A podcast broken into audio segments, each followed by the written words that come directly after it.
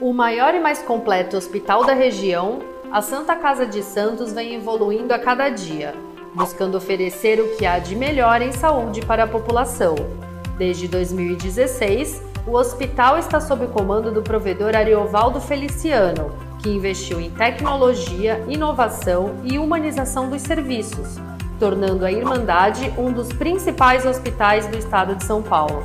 Santa Casa de Santos, cada dia mais completa. Começa agora Jornal em Foque, manhã de notícias. Apoio Santa Casa de Santos, cada dia mais completa. Olá, bom dia, amigos internautas do Boc News. Nós estamos iniciando uma nova edição do Jornal em Foque, Manhã de Notícias. E nesta segunda-feira, 21 de junho, nós estamos recebendo com muito prazer aqui nos estúdios da Boc News TV o ex-prefeito de Santos, Paulo Alexandre Barbosa, do PSDB. Bom dia, prefeito. Tudo bem? Obrigado pela presença. Bom dia, Chico. Prazer enorme estar aqui com vocês. Bom dia a todos que estão nos acompanhando.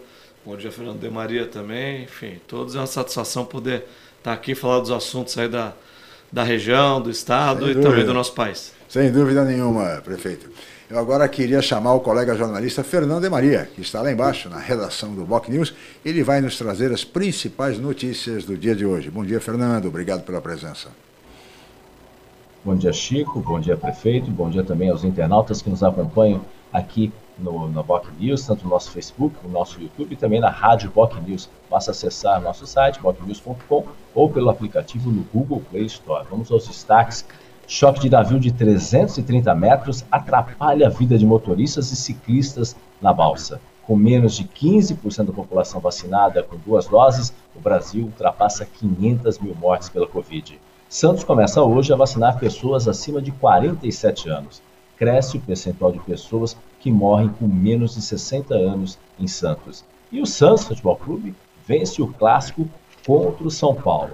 Agora sobre estradas, operação nesse momento 5 por 5 com lentidão na chegada a São Paulo pela via Anchieta. São 3 quilômetros de lentidão entre os quilômetros 13 e 10 neste momento, segundo o site da Ecovias. A gente falou de balsas e neste momento também seis embarcações operam em ambos os sentidos entre Santos e Guarujá, com 15 minutos de espera, segundo o site da Dessa. Por enquanto, hoje de manhã já teve uma fila um pouco maior, neste momento são 15 minutos de espera em ambos os sentidos, Chico.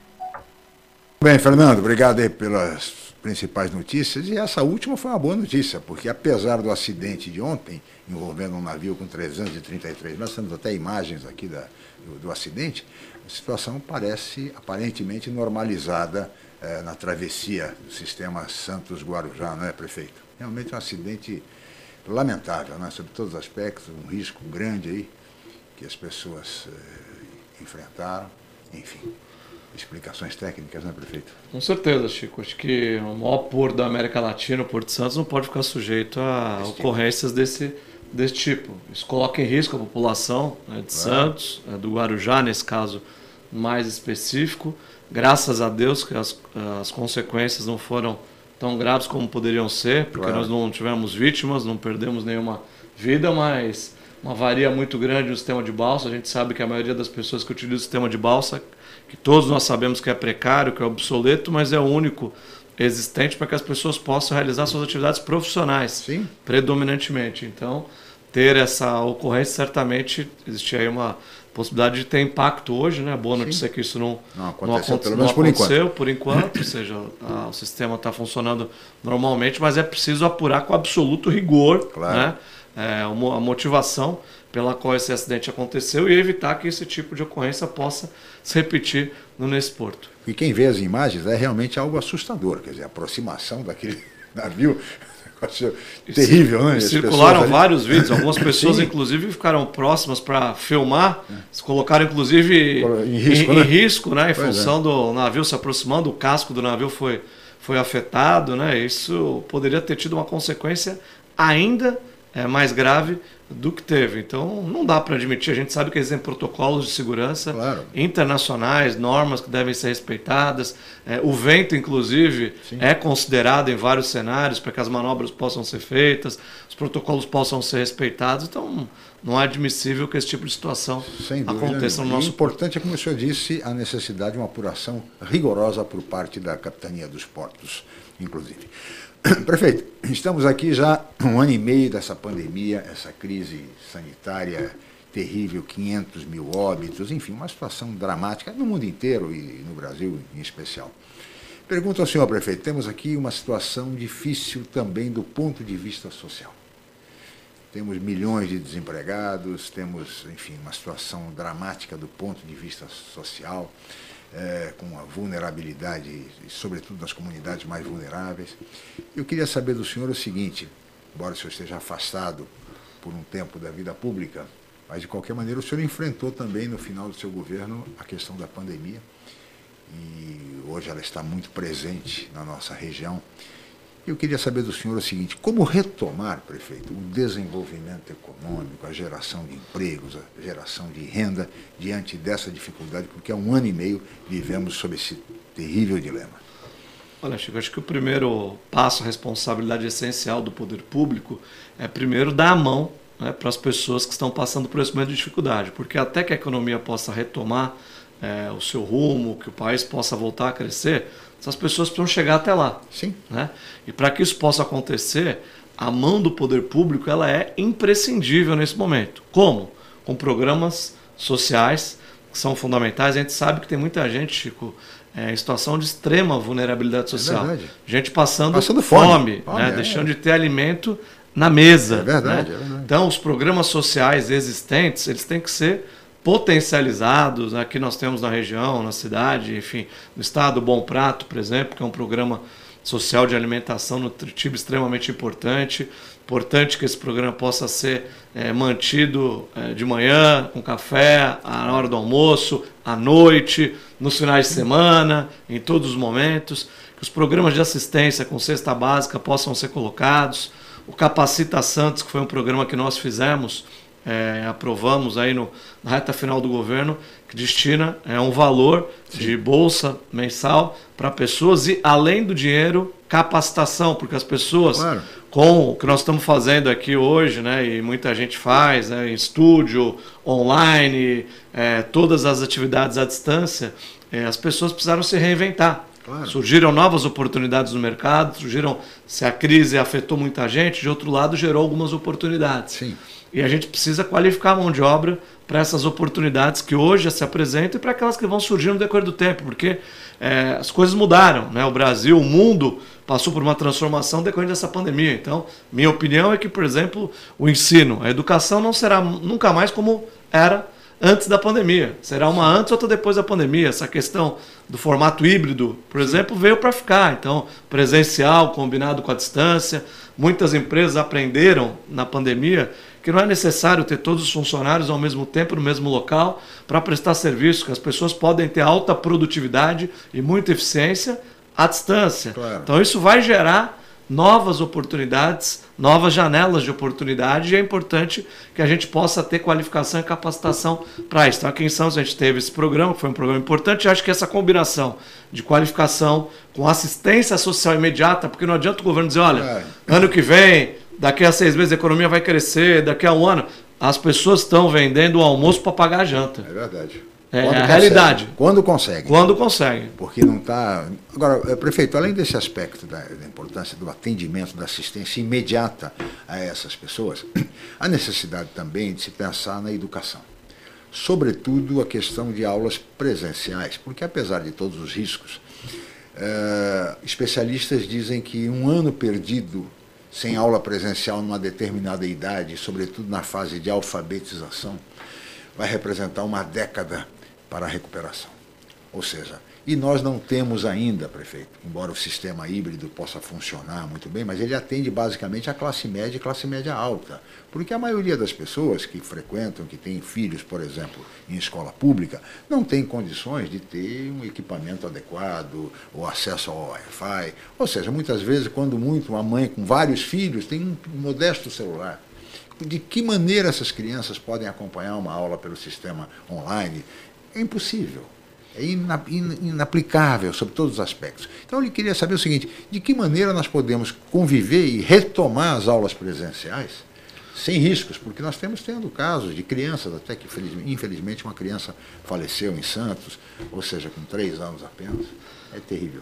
Olha, Chico, é, eu vejo que na questão da, da, educação realmente é o nosso maior prejuízo, né, em termos de perspectiva de futuro, pensando no longo prazo, certamente essa geração está sendo muito afetada e prejudicada em função dessas restrições.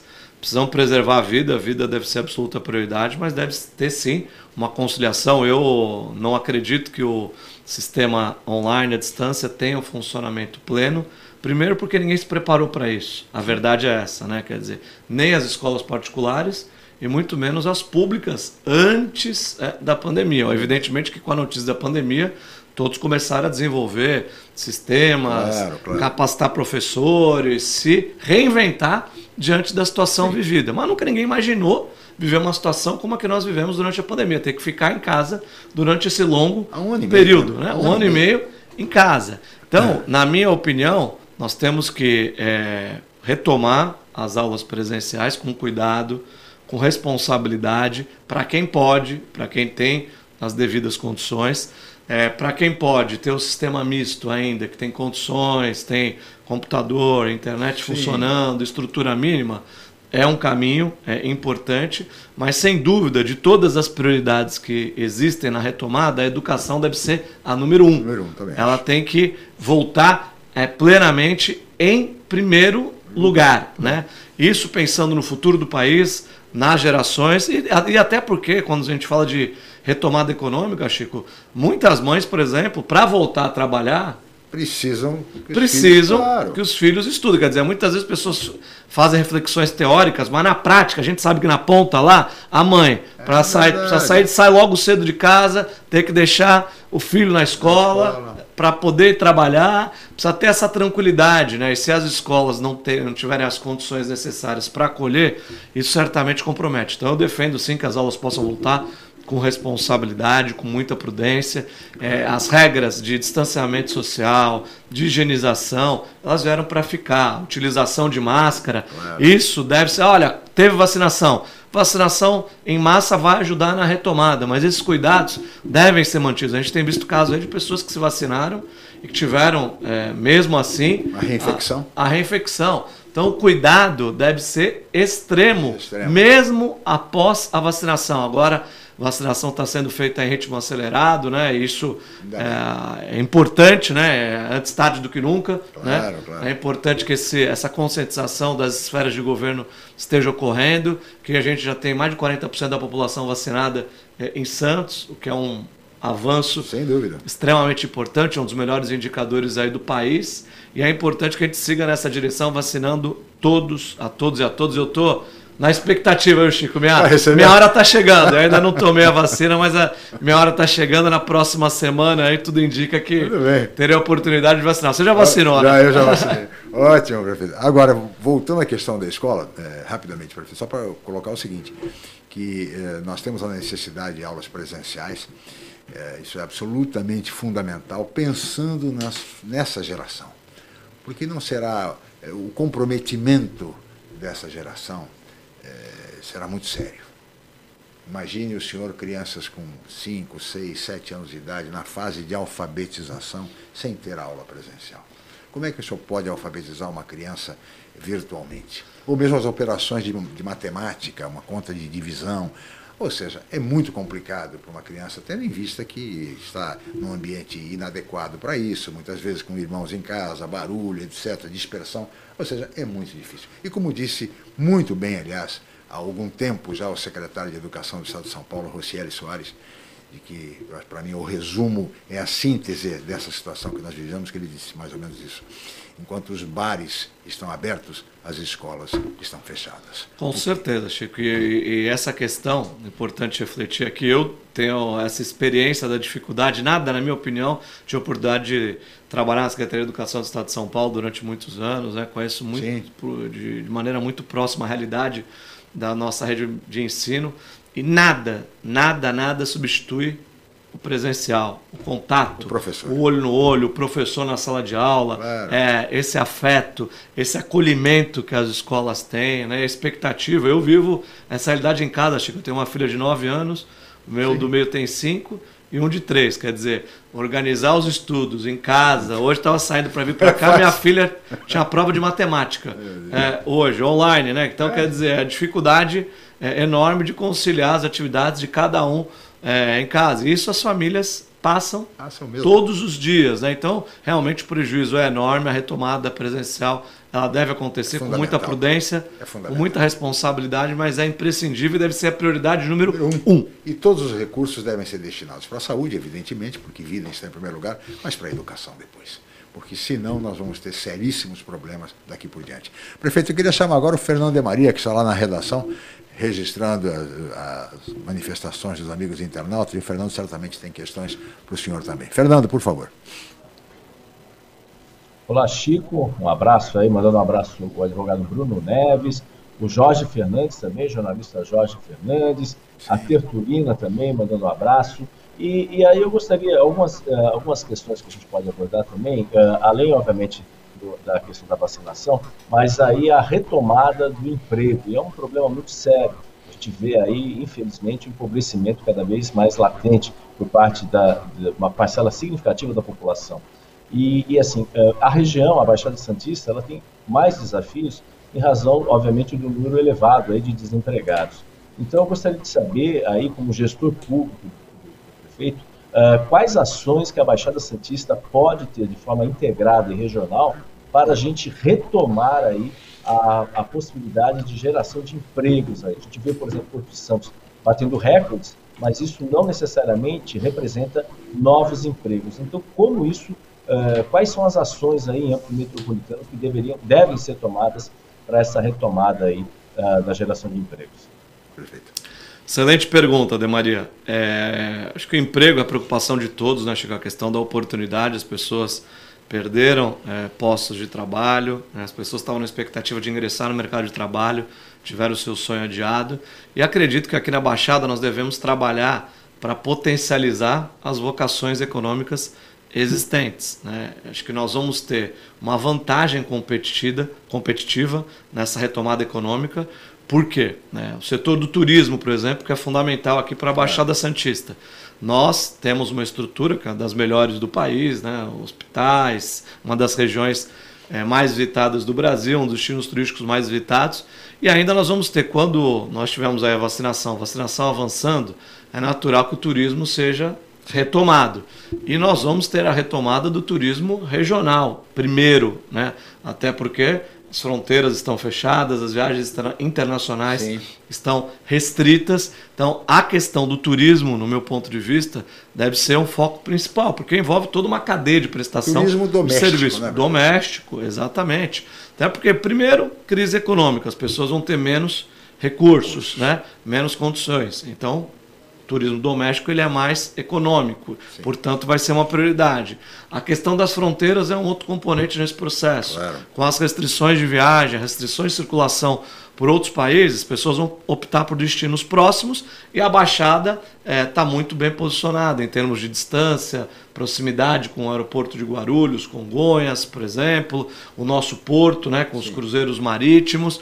É, Santos tem uma estrutura que está pronta para ser utilizada, a questão do turismo de eventos, também nosso centro de convenções que é gerido aí por uma das maiores empresas, uma das maiores, não, a maior empresa de eventos do mundo, a GL Eventos, e que não foi utilizado como poderia, não foi explorado como poderia em função Sim. da pandemia. Então existe uma estrutura, é, no meu ponto de vista, é, muito interessante, que ela pode ser explorada e, se isso for executado de forma planejada, entre os prefeitos da região, especialmente, uma ação articulada, eu vejo que a expectativa é muito positiva. Como falou o Maria, o nosso porto, mesmo durante a pandemia, bateu sucessivos recordes né, de movimentação, embora isso não reflita diretamente é, na geração de empregos, reflete na economia local, porque isso é, significa dizer que os municípios seguiram arrecadando, que as arrecadações, eu, eu desafio é, vocês aqui que fazem um acompanhamento pleno da,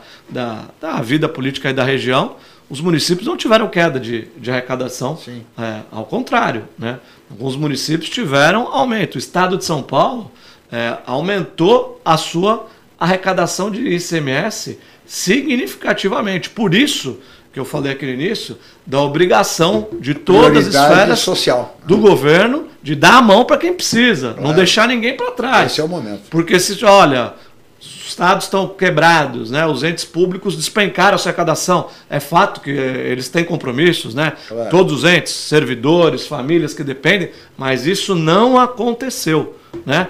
É, e é importante que, diante dessa possibilidade dos recursos disponíveis, que eles sejam aplicados da maneira mais importante para a população nesse momento. Aplicados adequadamente. Social, a saúde, educação, como você colocou. Sem dúvida nenhuma. Prefeito, eu peço a sua licença, nós vamos para um rápido intervalo e voltaremos em seguida com o Jornal em Foque Manhã de Notícias. Estamos apresentando Jornal em Foque Manhã de Notícias.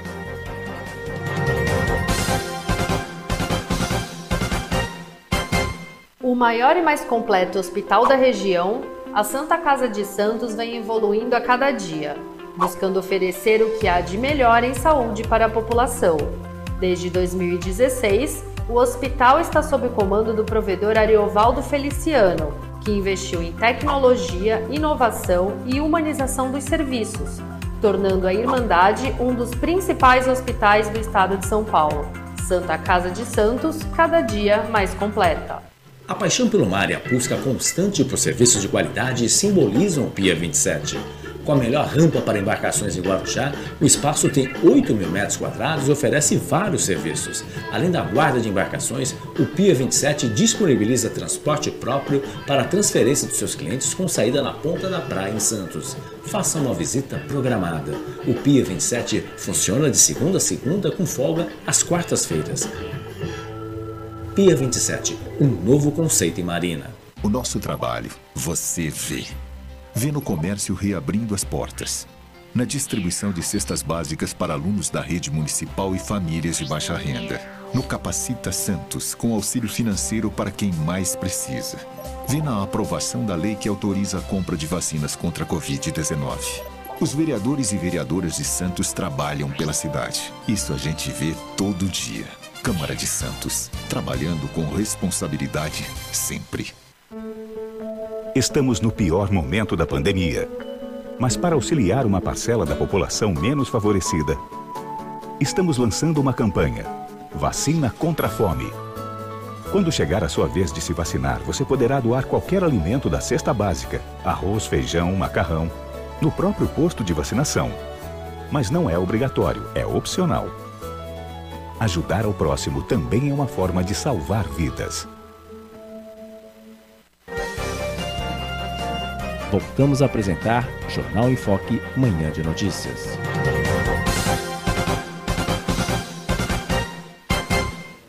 Muito bem, estamos de volta com o Jornal em Foque, manhã de notícias desta segunda-feira, 21 de junho, e hoje recebendo com muito prazer aqui nos estúdios da Boc News TV, o ex-prefeito de Santos, Paulo Alexandre Barbosa, do PSDB. E agora eu queria chamar o colega jornalista Celso Vernizzi, que vai nos apresentar a previsão do tempo para hoje. Seja bem-vindo, Celso. E agora, Celso Vernizzi. O aumento do tempo. Olá, amiga, olá, amigo. Começou o inverno. Além do frio, tem chuva nesta segunda-feira. Em alguns momentos, a situação do tempo é instável por causa de áreas de instabilidades que estão sobre o interior paulista e o Paraná, vindos do norte do país, uma extensa camada de nuvens que é formada pelos ventos que sopram ainda do norte. Situação de instabilidade, portanto, a qualquer hora do dia no litoral. De vez em quando melhora, logo piora, variação nas condições do tempo. Então é bom sair de guarda-chuva, isso no litoral. Na capital, algumas garoas podem acontecer no começo da noite e chuva um pouco mais forte no interior à tarde em algumas regiões por causa da elevação das temperaturas. 20 a 22 graus neste primeiro dia do inverno no litoral, na capital também. No interior do estado, 24 a 26 graus. Grande abraço a você, amiga, a você, amigo. O aumento do tempo. Muito obrigado, colega jornalista Celso Vernizzi, o nosso homem do tempo, filho do grande, do saudoso Narciso Vernizzi. Prefeito, o senhor falava agora em questão de retomada de emprego, geração de empregos, a região, as vocações naturais da nossa região metropolitana. Mas nessa questão, prefeito, há algumas dificuldades que não se justificam. Por exemplo, Complexo Andaraguá em Praia Grande. O CEO do complexo, o empresário André Ursini e tantas outras pessoas, vem dizendo o seguinte: é esse complexo que está aí há 15 anos, prefeito, vai gerar 15 mil empregos na Praia Grande, ou seja, na nossa região, inclusive com o aeroporto de cargas que vai aliviar Viracopos. Ou seja, é um, é um projeto grandioso, mas esbarra na legislação ambiental, como sempre, é, encontrando dificuldade. Já tem aí, a CETEV já deu um parecer, mas aí o Ministério Público ingressa com a ação e a coisa vai se arrastando e não se resolve. Prefeito, que medida se pode tomar no sentido de se. Porque é fundamental o emprego nessa altura, não dá para pensar em outra coisa. Olha, eu conheço bastante esse projeto específico que você colocou, o Complexo do Andaraguá. O André Ursini é um entusiasta, luta Sim. por esse projeto há décadas, né? Pois é. é e sofre o que todos os empreendedores é, no Brasil, pelo, pelo menos a maior parte deles, sofre, né? A burocracia, falta de apoio institucional. É, eu digo sempre, Chico, que quando o poder público não atrapalha, ele já ajuda muito. Sim. Né? E nesse caso específico, foram sucessivas, né, inúmeras vezes aí, em que dificuldades ocorreram de órgãos ambientais, órgãos de fiscalização, impedindo o avanço desse projeto, que é um projeto fundamental para o desenvolvimento da Baixada, Baixada Santista. claro. Né? Quando a gente fala em retomada econômica, Chico, a gente está falando é, em facilitar investimentos, em buscar novos investimentos, buscar novas vocações para a região, é, ajudar a concretizar projetos que já estão prontos, como, como é o caso, já Sim. a Funding já tem dinheiro, tem recursos é, disponíveis, ou seja, está pronto para ser executado. Basta né, superar essas questões burocráticas. E é preciso que a gente tenha uma desburocratização né, é, em todas as esferas de governo para que esses investimentos possam ter mais agilidade na sua execução. Claro. Para que eles possam, de fato, acontecer e gerar as oportunidades. Serão milhares de empregos gerados aqui na Baixada Santista, que vão beneficiar não só a cidade de Praia Grande, mas todo o litoral sul, a Baixada como um todo.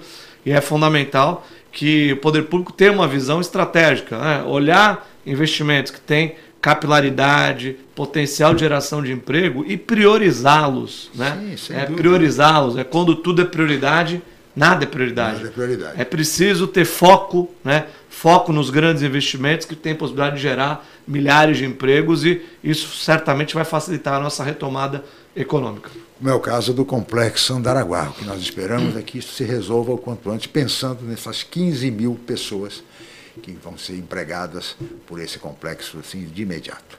Eu queria chamar agora o Fernando de Maria mais uma vez. Fernando, por favor.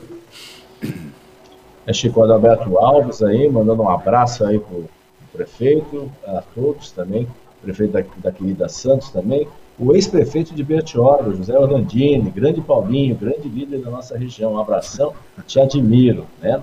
O jornalista Aldo Neto, Aldo Neto sempre fazendo aquelas perguntas, né? Prefeito, qual é o seu futuro político, né? Enfim, esse é um assunto, obviamente, que depois o senhor vai, vai responder aí também, né? O senhor vai ficar no PSDB ou vai seguir Geraldo Alckmin, que deve sair do partido, enfim, alguns internautas também. Eu queria aproveitar também, é, é, é, ele, o senhor esteve à frente da Prefeitura de Santos e houve uma discussão muito grande sobre a ligação, a famosa ligação entre Santos e Guarujá. A gente tem trazido aí autoridades para falar sobre esse assunto. Né? O governo do Estado tem uma visão muito clara sobre a, a ponte, já a, a, União já tem essa proposta do túnel. Como gestor público, né, dentro desse complexo uh, dessa famosa ligação que, que há décadas se, se, discute e não sai do papel, uh, sua opinião, efetivamente, o que, que, é melhor para a região? Se pudesse escolher, obviamente, né, que obviamente seriam as duas opções, mas se pudesse escolher, a prioridade deveria ser o túnel ou a ponte ligando os dois, uh, os dois pontos entre Santos e Guarujá? Olha, Demaria, é, essa Talvez seja uma das perguntas que eu mais respondi durante a minha vida pública nesses 20 anos aí de, de trajetória. E sinceramente, né, é, estudando desde Prestes Maia, que fez Isso. o Plano Regional de Santos lá na década é, de 30. De 30. É? 1930. 1900... É quase 100 anos que se discute essa Exatamente. questão. Exatamente. Um século. É um século. Eu acho, é, com todo respeito aos atores envolvidos aí nesse processo, mas fazer essa discussão depois de 100 anos, lá em, na década de 30, Prestes Maia falava em três ligações secas, secas. como necessárias para o desenvolvimento econômico. Há 100 anos, três ligações. Hoje, nós estamos retrocedendo, está se discutindo se é uma ou outra. outra. Isso é um absurdo, essa discussão é um retrocesso, na minha opinião, é uma perda de tempo. A gente vê que parece que tem gente que está uh, se familiarizando com esse tema Agora, hoje, né? É. conhecendo hoje. Precisa estudar a história, né? sem uh, analisar o passado, a gente não consegue construir o futuro e respeitar o passado. Não estamos falando de qualquer reflexão, é. estamos falando dos maiores urbanistas que o Brasil Prestes já Maia, teve. Francisco Prestes, Prestes Maia, Maia prefeito da capital, uma figura é, diferenciada. Então, quer dizer, na minha opinião, De Maria, discutir entre uma ou outra opção é um retrocesso. Acho que a discussão que tem que ser feita, e terá o meu apoio, e sempre disse isso, a que for viável. É, quem vai executar? Primeiro, para executar, não se executa um projeto dessa magnitude com discurso, né? com audiência pública, com reuniões, com encontros. Se, discuta, se executa projeto básico, projeto executivo, recurso, financiamento, é. dinheiro tem que ter para executar. Então, se o governo federal, o governo federal tenho visto que tem uma predileção pelo Pela túnel. túnel. É, pelo túnel. Se tiver dinheiro, tiver projeto pronto, ótimo, ótimo. Vamos apoiar o governo federal. O governo estadual tem a predileção pela ponte, lá no, no início lá da, da Alemoa. Se tiver projeto pronto, se tiver dinheiro, ótimo. Vamos apoiar. Acho que essa discussão ela está é, se assemelhando ao que a gente está vendo no Brasil. Essa radicalização, que no meu ponto é. de vista, ela impõe limitação às pessoas. Então, quer dizer, olha, é, ou é Bolsonaro ou é Lula, é, ninguém pode ter uma visão equilibrada, de bom senso independente. Então, se tem uma opinião contra alguma coisa do governo federal, é, é, é comunista. Né? Se tem uma opinião é, de apreço em relação ao governo federal, é, já é radical direito, gado, Bolsonaro. Então, quer dizer, acho que não é por aí. Né? A gente tem que ter o equilíbrio, a ponderação na vida pública. E não adianta esse uhum. tema, os dois projetos, é, eles não são é, excludentes. Ao contrário, eles são complementares. Todos os estudos mostram que um túnel vai atender mais um tipo de público, a ponte, outro tipo de público. Então, nós devemos trabalhar, na minha opinião, para viabilizar e, e, e, apoiar incondicionalmente. Isso aí não é uma questão política. O governo federal, olha, vamos licitar, vamos executar. Acho que as cidades têm a obrigação de apoiar, toda a classe política tem a obrigação de apoiar. E se o governo estadual tiver a mesma iniciativa, ótimo. E se os dois tiverem a iniciativa conjuntamente, melhor ainda, porque nós vamos ter uma solução completa é, para essa ligação. A propósito, prefeito, recentemente houve uma audiência pública, se eu fazia considerações sobre a audiência pública, é, convocada pela Câmara Federal, Câmara dos Deputados, e nessa audiência pública participou o Otaviano Machado, secretário de, de Transporte do Estado de São Paulo, e ele disse, ele deu uma declaração depois, falou é, é um jogo de cartas marcadas, é todo mundo a favor do túnel. Então ninguém se era uma, era uma audiência pública para discutir a solução túnel, e no final ele disse, então não adianta participar disso, o governo federal tem a posição dele, nós temos a nossa, enfim e cria-se esse impasse ao qual o senhor fez referência agora. Ou seja, muita reunião, muito blá blá blá e nada de. não se avança. É, e isso é triste, Chico, porque é uma questão extremamente importante. As pessoas acham o seguinte: olha, pode ser favorável ao túnel e não pode ser contrário à ponte. Então, quer dizer, se o governo federal quer fazer é, o túnel, que faça, mas não impeça o governo estadual de executar a ponte, que é o que está acontecendo Sim. nesse momento, quer dizer, é, e vice-versa, porque um túnel precisa de licenciamento da CETESB, o órgão ambiental estadual, um governo tem que apoiar ao outro, porque esses não são projetos partidários, não são projetos políticos, são projetos institucionais, projetos de interesse público, né? Tanto o túnel quanto a ponte vão gerar resultado para a população da Baixada Santista claro. e para a economia nacional. Então, o meu apoio é aquela iniciativa que se demonstre viável e sem é excluir uma ou outra e sem politizar essa questão, que no meu ponto de vista é um retrocesso e um atraso.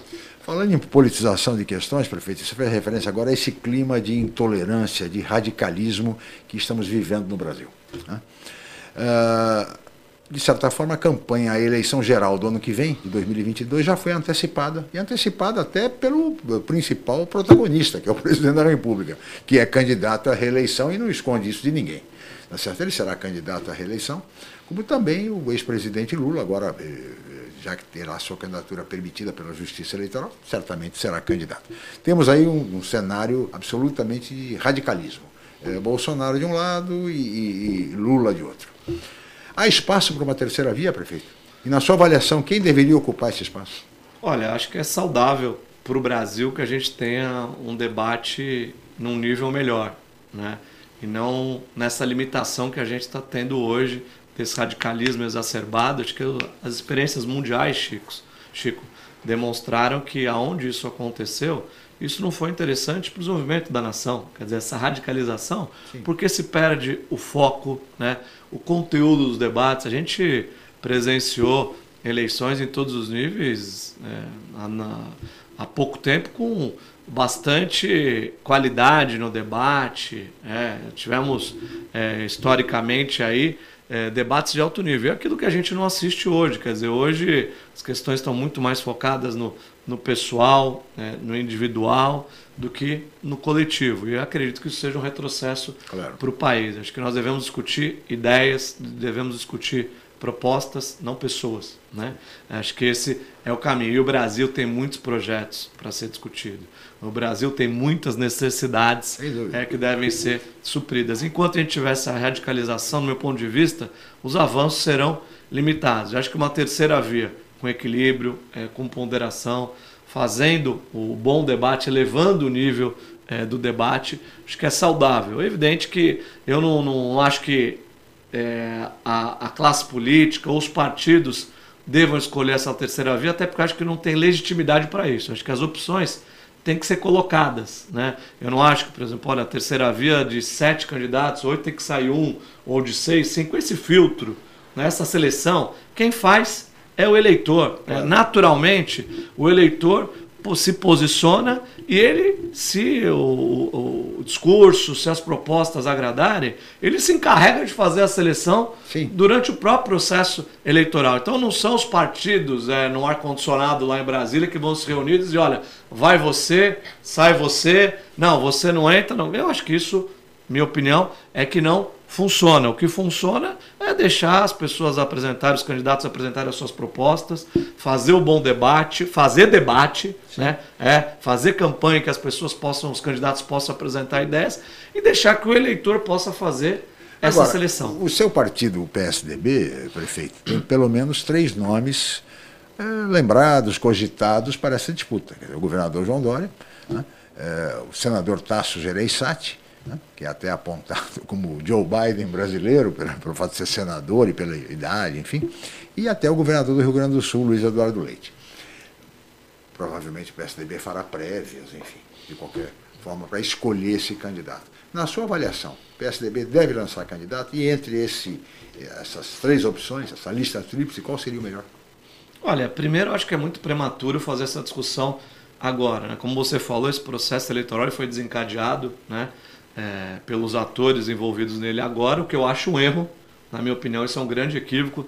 Na minha opinião, todas as forças é, institucionais do Brasil, nesse momento, deveriam estar concentradas em salvar vidas, em se preocupar com a saúde, em retomar a educação para não ter prejuízo para as próximas gerações, economia, economia geração de emprego. Acho que esse debate, nesse momento, é fora do seu tempo, é extemporâneo, quer dizer, é impróprio prejudicial Mas lançado ao Brasil. pelo principal ator, que é o presidente da República. Bom, que até está saindo com camiseta já, o Bolsonaro, olha, não sei o quê. Eu, eu repito, minha opinião é de que fazer esse debate nesse momento, há mais de um ano da eleição, é um erro, especialmente pelo momento que o mundo vive, não é só o Brasil. As dificuldades que nós temos, os problemas que o Brasil tem, é, acho que o foco deveria ser governar em todas as esferas, nacional, estadual, municipal. Quem tem mandato tem que se preocupar em resolver os problemas da população, porque estão lá pagos para isso, né? Foram escolhidos para essa finalidade. Então, é, acho que é totalmente fora de tempo.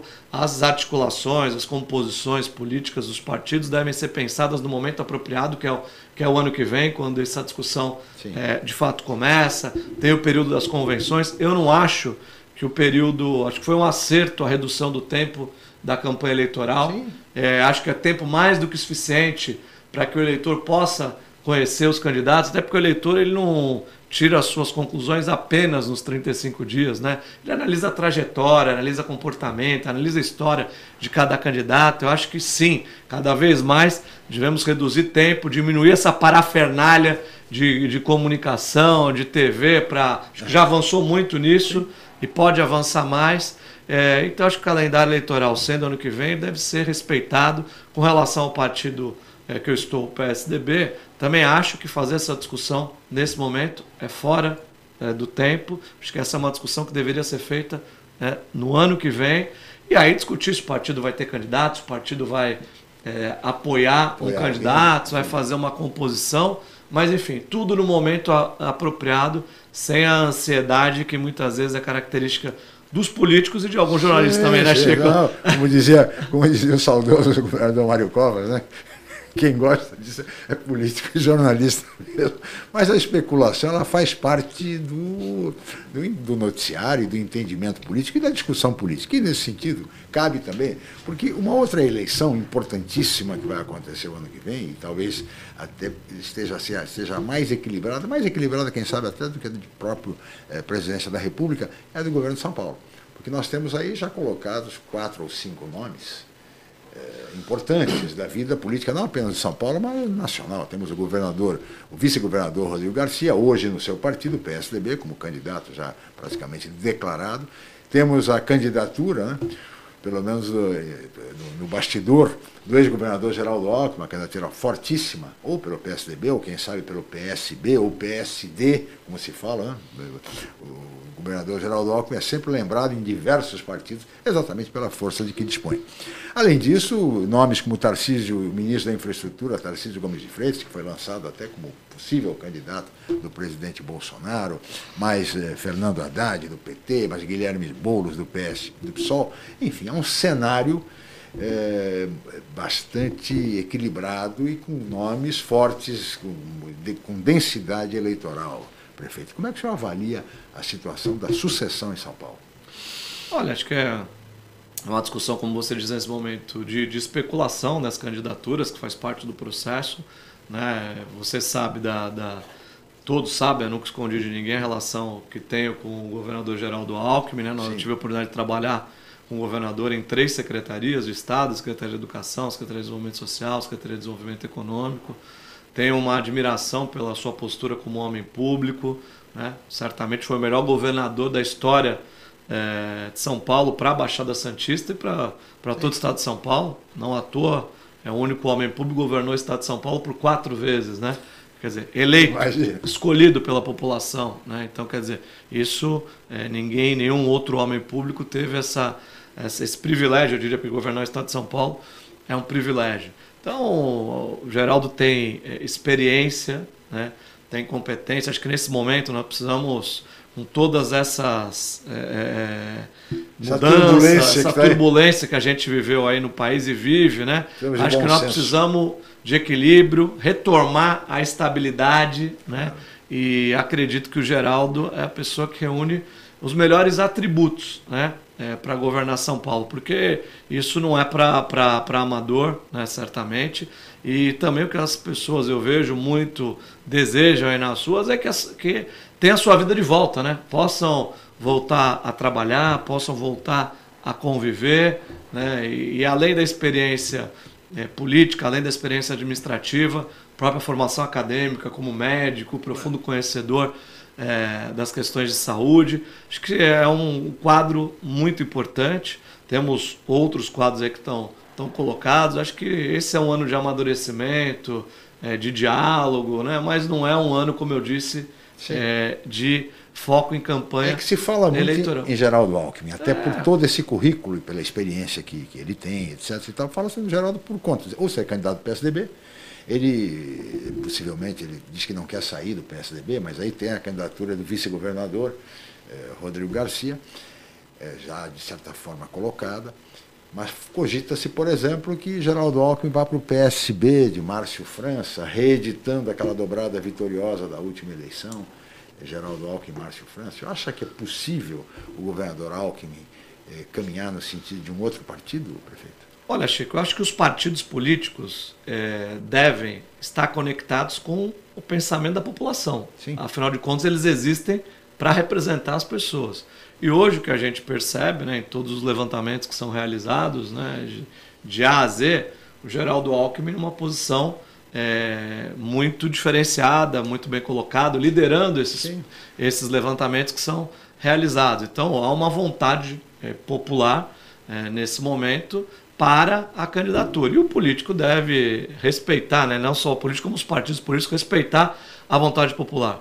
O geral tem, é, certamente vai ser objeto de, de, convite, de desejo. Claro, já está sendo. De, de, de todos os partidos políticos aí, na maior parte, certamente, partidos políticos aí que desejam é, tê-lo nos seus quadros. Agora, como eu disse, esse é um processo que vai caminhar naturalmente. Acho que todas as possibilidades são possíveis. O Márcio é, tem grandes qualidades, né? Foi um, um homem, um governador aí que é, olhou também aqui para a nossa região, fez um quase se tornou governador na última é. eleição. Foram é, poucos pontos percentuais que separaram o Márcio da vitória. É um, é um quadro que, é, que a gente respeita e acho que ano que vem é, nós não vamos ter eleições, não podemos ter, na minha opinião, eleições baseadas em projetos individuais, em projetos personalistas. Nós temos que ter projetos coletivos. Se nós tivermos a oportunidade de ter uma chapa agregando é, pessoas com experiência, com comprovada competência,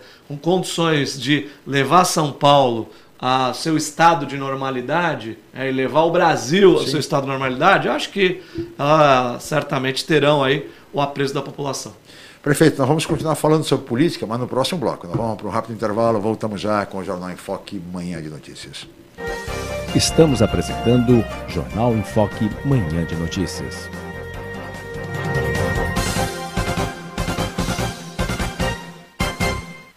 O maior e mais completo hospital da região, a Santa Casa de Santos vem evoluindo a cada dia, buscando oferecer o que há de melhor em saúde para a população.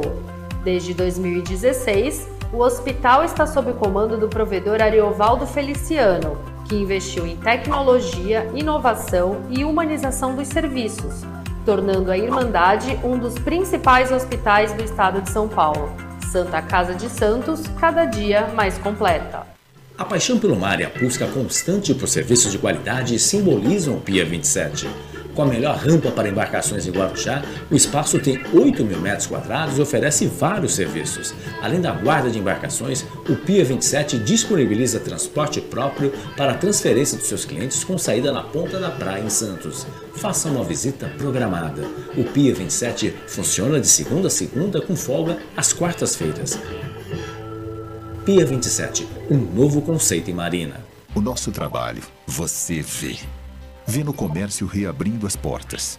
Na distribuição de cestas básicas para alunos da rede municipal e famílias de baixa renda.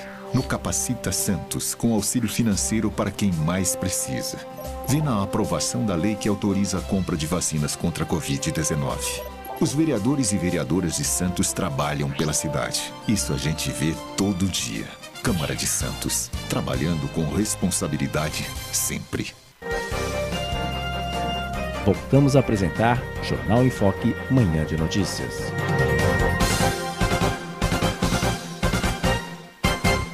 Muito bem, estamos de volta com o Jornal em Foque, Manhã de Notícias desta segunda-feira, 21 de junho, e hoje recebendo com muito prazer aqui nos estúdios da Boc News TV o ex-prefeito de Santos, Paulo Alexandre Barbosa, do PSDB. E agora eu queria chamar o Fernando de Maria, que certamente tem questões ao nosso convidado. Fernando, por favor. Sim, Chico. O ex-prefeito Mauro Orlandini, mandando, reforçando aqui para o prefeito Paulo também falar sobre a lei de improbidade que está lá na Câmara Federal, uma discussão que está provocando muita polêmica em relação a isso, sobre essa lei da improbidade aí. E também, obviamente, a questão do distritão aí, que isso é outro assunto que está ganhando espaço aí nas discussões eleitorais. O vereador Marcos Libório, foi secretário do Meio Ambiente também. Bom dia, esse prefeito Paulo tem uma característica nata, trabalha 24 horas. Foi um excelente momento da minha carreira trabalharmos juntos, mandando um abraço aí também ao ex-prefeito Paulo Alexandre. Eu gostaria também de aproveitar, já que a gente está falando de política, uh, por exemplo, se ele pudesse, se fosse um professor e pudesse dar notas aí para três alunos: o aluno Jair Bolsonaro, o aluno, uh, o aluno João Dória e também ao aluno Rogério Santos. Quais notas ele daria para ele, né? já que ele foi também ator na área da educação, também quais notas ele daria para esses alunos diante do, dos seus respectivos governos? Muito bem, olha. Quer começar pela lei de improbidade ou pelas notas? Olha, primeiro mandar um abraço aqui pro meu querido Libório, né? Fazendo um grande mandato como vereador na Câmara, foi um excelente secretário do Meio Ambiente. Um abraço, Libório, Orlandini também, grande, grande prefeito, grande, grande figura, né? É, Orlandini é capaz de, de aliviar né, os ambientes que ele, que ele tá, quer dizer, com o seu. O Geraldo Alckmin, quatro com... vezes prefeito de Bertioga. É, é um grande, grande quadro, grande liderança que a gente respeita muito. E ele tocou em temas importantes aí que estão sendo discutidos no Congresso, a questão da, da improbidade administrativa, né, a lei, questão também da reforma política de forma geral. Eu vejo que a, a questão da lei da, da improbidade, né, Orlandino e todos aqui que estão nos acompanhando, é, de fato, ela deve ser uma lei é, que deve punir é, os maus feitos na administração pública, os desvios. É, isso não pode ser admitido e a legislação deve ser muito dura nesse sentido. E me é o que me parece que está acontecendo, porque a pena, inclusive, foi ampliada para aqueles que cometam desvios. O que é, está sendo colocado é que aqueles que muitas vezes têm erros administrativos que não acontecem por má fé, nem envolve desvio de dinheiro público, né? não tem dolo, né? Claro. E certamente esse tipo de situação não pode ter a mesma punição. Então, é evidente que na medida que você trata de forma igual os desiguais, você está sendo injusto. Então a justiça deve prevalecer, sim, né? Para casos em que tenha dolo, má fé, desvio, pena mais rigorosa, rigorosa. ainda. Né? Agora, um, uh, erros administrativos que são é, podem acontecer em qualquer atividade profissional, claro. eles devem ser, obviamente, punidos, mas com outro tipo de rigor, né? Claro. ou seja, equalizar isso. E a reforma política, acho que é um, é um caminho necessário. A gente discute sempre, Chico, a reforma uhum. tributária, reforma administrativa, né? A reforma política, a reforma política é uma reforma extremamente importante, acho que não dá para a gente conviver com mais de 30 partidos políticos, nós não temos mais de 30 ideologias né, no Brasil, né? isso é, é absurdo, é sem sentido, então acho que todas as medidas que tiverem, que vierem para filtrar, eu defendo um modelo onde a gente tenha menos partidos, né, que nós tenhamos os homens públicos é, participando e agrupados em um menor número de partidos que possam realmente ter ideologia diversa, que possam ter opiniões diferentes, sim, porque não tem 35, 37 opiniões diferentes, 37 ideologias, então as pessoas devem ter a oportunidade de escolher diante de uma diversidade de democracia, mas sem a situação que nós temos hoje. E com relação ao a posição do ao Fernando alunado, De Maria, ao alunado o, aí Ô, ô De Maria, eu tô mais para aluno do que para professor, né? Dizia Paulo Freire que ninguém sabe tudo e ninguém ignora tudo. Por isso a gente aprende sempre. E em tempos de é, aulas online, né, à distância, eu vou pular essa possibilidade de dar nota aí para esses. A conexão vai cair, vai cair a conexão. Pular a possibilidade de dar nota, mas acho que tem muitos desafios, né? Acho que nós temos aí todos tem que ter foco na pandemia, né? Na pandemia, no, nesse combate. Mas, prefeito, lhe agrada a gestão do governador Dória? Olha, eu acredito que como todas as gestões tem erros e tem acertos, né? Na questão do enfrentamento da pandemia, na minha opinião, mais acertos do que erros, Sim. né? É, por conta de todo o esforço para obtenção é, da vacina. É, agora é importante que a gente tenha é, que tratar trate as questões como questões institucionais. Né? Quando a gente fala da vacina, o governo de São Paulo, através da sua estrutura, é, da sua organização institucional, Instituto Butantan, Instituto Secular, Sim. por exemplo, quer dizer, fez todo um trabalho que deve ser reconhecido, meritório. Né? É, a vacina é importante, é fundamental, é o que nós temos de mais importante claro. nesse momento. Então, isso, sim, agora, óbvio que tem desafios, né? O governo federal também tem acertos e tem, tem erros, né? Na questão da pandemia, na minha visão, mais erros do que, acertos. do que acertos, né?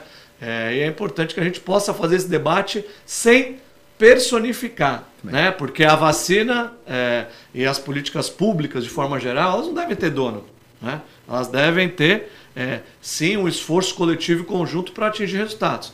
Aqui em Santos, é, vale destacar especificamente o trabalho que está sendo feito né, de, pela prefeitura. Nós temos aí uma vacinação é, média da população, acima aqui na Baixada Santista, é, uhum. destacada. No Brasil também, em termos de cobertura vacinal, que deve ser a prioridade mais importante. Então, acho que Santos segue no caminho certo. O Rogério fazendo um trabalho extremamente é, importante aí para que as pessoas possam ter sua vida retomada. É, Fernando, o prefeito não, não, quis dar nota, mas de qualquer forma, mas ele emitiu conceitos, né? Conceitos regulares para o governador Dori e também para o governo, para o presidente Bolsonaro. Viu, Chico? Pelo menos pelo que eu entendi, viu? Fala, Fernando. Chico, Fala, Fernando. Chico também, é, mas aí o, o, prefeito também agora é professor também, ele está atuando na, na Comunitas, ele está dando aulas aí para vários prefeitos espalhados pelo Brasil afora, pô. É e a plataforma online, né? Por isso é. pergunta, até seria interessante ele falar aí dessa experiência aí, porque ele está tendo aí contato com prefeitos do, de todo o país aí, dentro desse trabalho que ele tem realizado aí na, na, na, na Communities aí, que faz um trabalho muito interessante. Por isso que a pergunta, obviamente, para dar nota, né? Só uma curiosidade. Claro, claro. Não, Made Maria, uma experiência muito interessante. A gente tem feito aí é, um trabalho de qualificação, melhoria da qualidade na administração pública, que é o foco da Comunitas, que é o local onde eu estou trabalhando hoje, esse trabalho de levar a iniciativa privada para apoiar é, o poder público no Brasil inteiro. A gente tem feito um trabalho, tivemos agora uma jornada de prefeitos com 650 prefeitos do Brasil inteiro. Quando eu digo da oportunidade de aprendizado, é isso, Chico. Estou tendo a oportunidade é. de conhecer também diversas realidades, norte, do nordeste, do Brasil inteiro, porque não é um trabalho feito somente no estado de São Paulo, são é, municípios espalhados por todos os, os, estados brasileiros, que é uma experiência muito importante.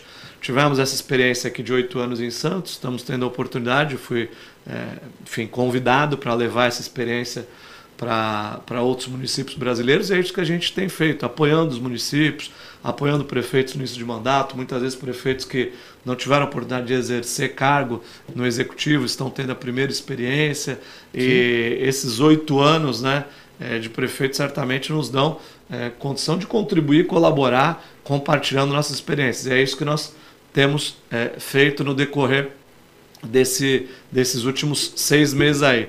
É, pouco presencial, muito à distância, mas algumas atividades também presenciais, é, levando a experiência. E com certeza, a experiência que a gente teve na cidade de Santos, com todos os desafios que tem, que são muitos, tem muitas né, necessidades, tem muitos desafios, tem um patamar de qualidade de vida, de qualidade de também gestão pública diferenciada em relação às demais cidades brasileiras, por isso é importante que a gente possa compartilhar. E um trabalho importante que o Rogério, com muita competência, tem, tem dado sequência. É, prefeito, temos tempo para falar um pouquinho, voltar a falar de política e de eleições, né? eleições 2022, eleições gerais, inclusive para a Assembleia Legislativa e Câmara Federal. E o senhor, vai ser candidato?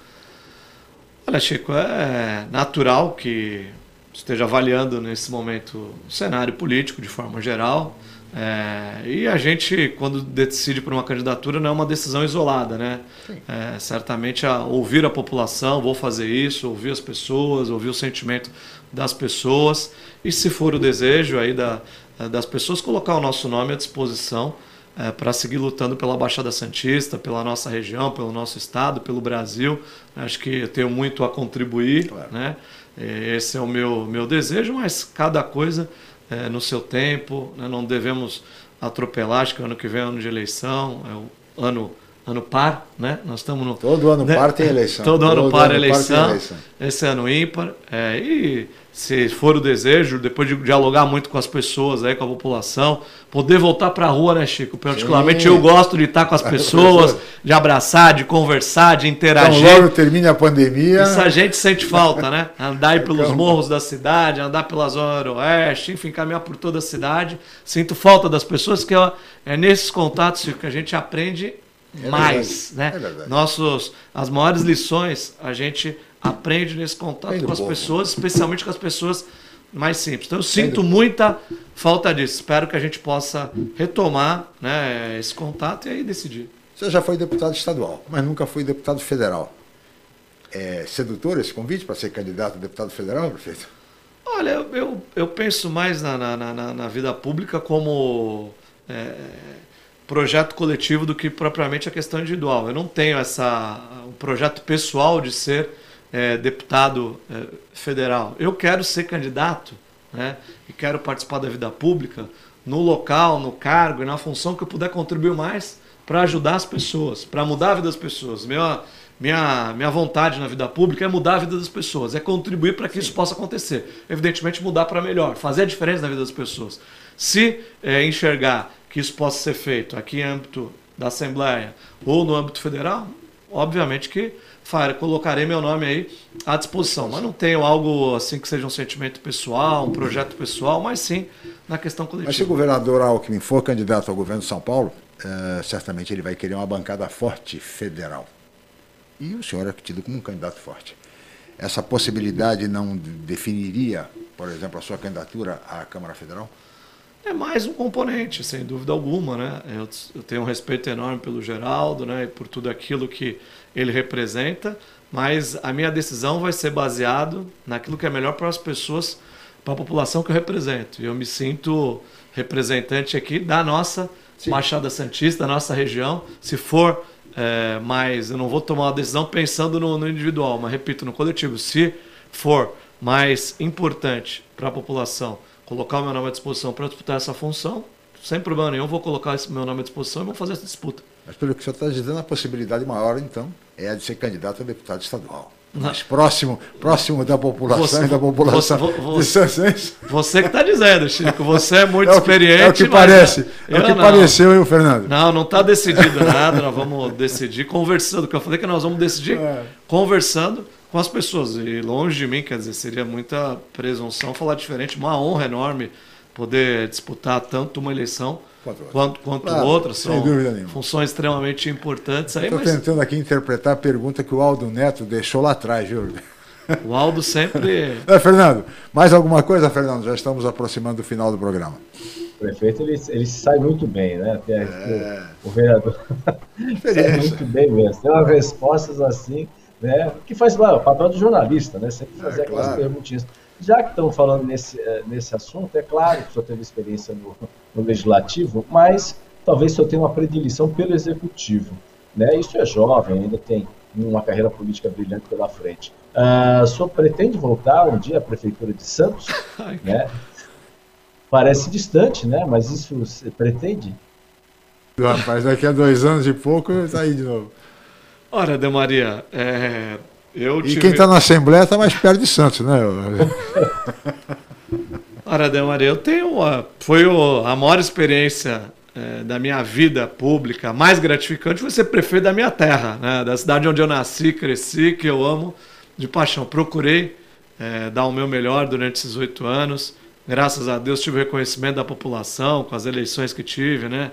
tanto a primeira quanto a segunda, e agora nessa eh, última eleição, onde a população aprovou a sequência desse, desse trabalho. Então foi uma muito gratificante é, ser prefeito, mas eu tô falando, estamos falando aqui da eleição do ano que vem. O Demaria já está falando daqui, fazendo um exercício de futurologia. Acho que cada coisa no seu É a tempo. ansiedade do jornalista e dos políticos, Ansiedade. Eu prefiro trabalhar no dia a dia. Né? Essa pandemia ensinou muito pra gente, Chico. verdade. nós vamos pensar no, no dia seguinte. É, um É, dia o de cada máximo. vez. Um é, dia um de dia de cada vez. É o, é o máximo que nós podemos fazer de plano, porque é, às vezes Deus ri dos nossos planos. Né? A gente É. faz planos longos e as coisas mudam. Então, o que eu que tenha certeza, de Maria, que aonde eu estiver, é, em qualquer função que eu estiver, que a população me dê oportunidade, eu vou trabalhar incansavelmente por Santos né, e pela nossa Baixada Santista. Muito bem, prefeito. Nós é, teríamos a pauta extensíssima, teríamos muito a conversar, mas nós temos limitações de tempo e estamos chegando ao final. Queria registrar aqui a sua, nossos agradecimentos e conceder 30 segundos para as suas despedidas e considerações finais, prefeito. Muito obrigado pela presença. Olha, eu que agradeço, Chico, a oportunidade, agradecer você, o Chalube, é, o Demaria, toda a equipe, mandar um abraço para o Celso Vernizzi, também, o homem do tempo aqui. Isso. É, e dizer que é uma satisfação, uma alegria poder vir aqui falar dos assuntos da nossa cidade, do país, e esperar que é, no meu retorno aqui, numa próxima oportunidade, claro. a gente já tenha condições melhores, né, que essa crise sanitária possa é, está sendo superada, que as pessoas possam retomar a normalidade. Aí uma mensagem de perseverança para as pessoas. A gente sabe que está difícil para muita gente, é né? Dificuldades, não só aquelas que a gente falou aqui, questão social, a questão de alimentação, a questão econômica, mas também a questão mental, as pessoas abaladas emocionalmente com tudo aquilo que nós estamos vivendo, que as pessoas tenham perseverança, que possam seguir lutando, porque isso vai passar, vai. né? Vai passar e nós vamos ter aí condição de retomar a nossa vida, que é o nosso maior patrimônio. Muito bem, vamos resistir, conscientização e vacinação. É o que todos nós precisamos. Seguir os protocolos sanitários. Eu sempre digo que aqui no programa nós usamos máscara até o início do programa e retiramos apenas para não prejudicar o áudio, o som, para que vocês possam nos ouvir com clareza. Em seguida, vamos colocar nossas máquinas com todo, com todo o protocolo sanitário sendo respeitado.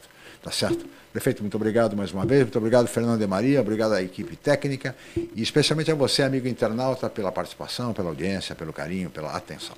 Amanhã estaremos de volta em mais uma edição. Muito obrigado e até lá. O maior e mais completo hospital da região, a Santa Casa de Santos vem evoluindo a cada dia, buscando oferecer o que há de melhor em saúde para a população. Desde 2016, o hospital está sob comando do provedor Ariovaldo Feliciano que investiu em tecnologia, inovação e humanização dos serviços, tornando a Irmandade um dos principais hospitais do estado de São Paulo. Santa Casa de Santos, cada dia mais completa. Você conferiu Jornal em Foque, manhã de notícias. Apoio Santa Casa de Santos, cada dia mais completa.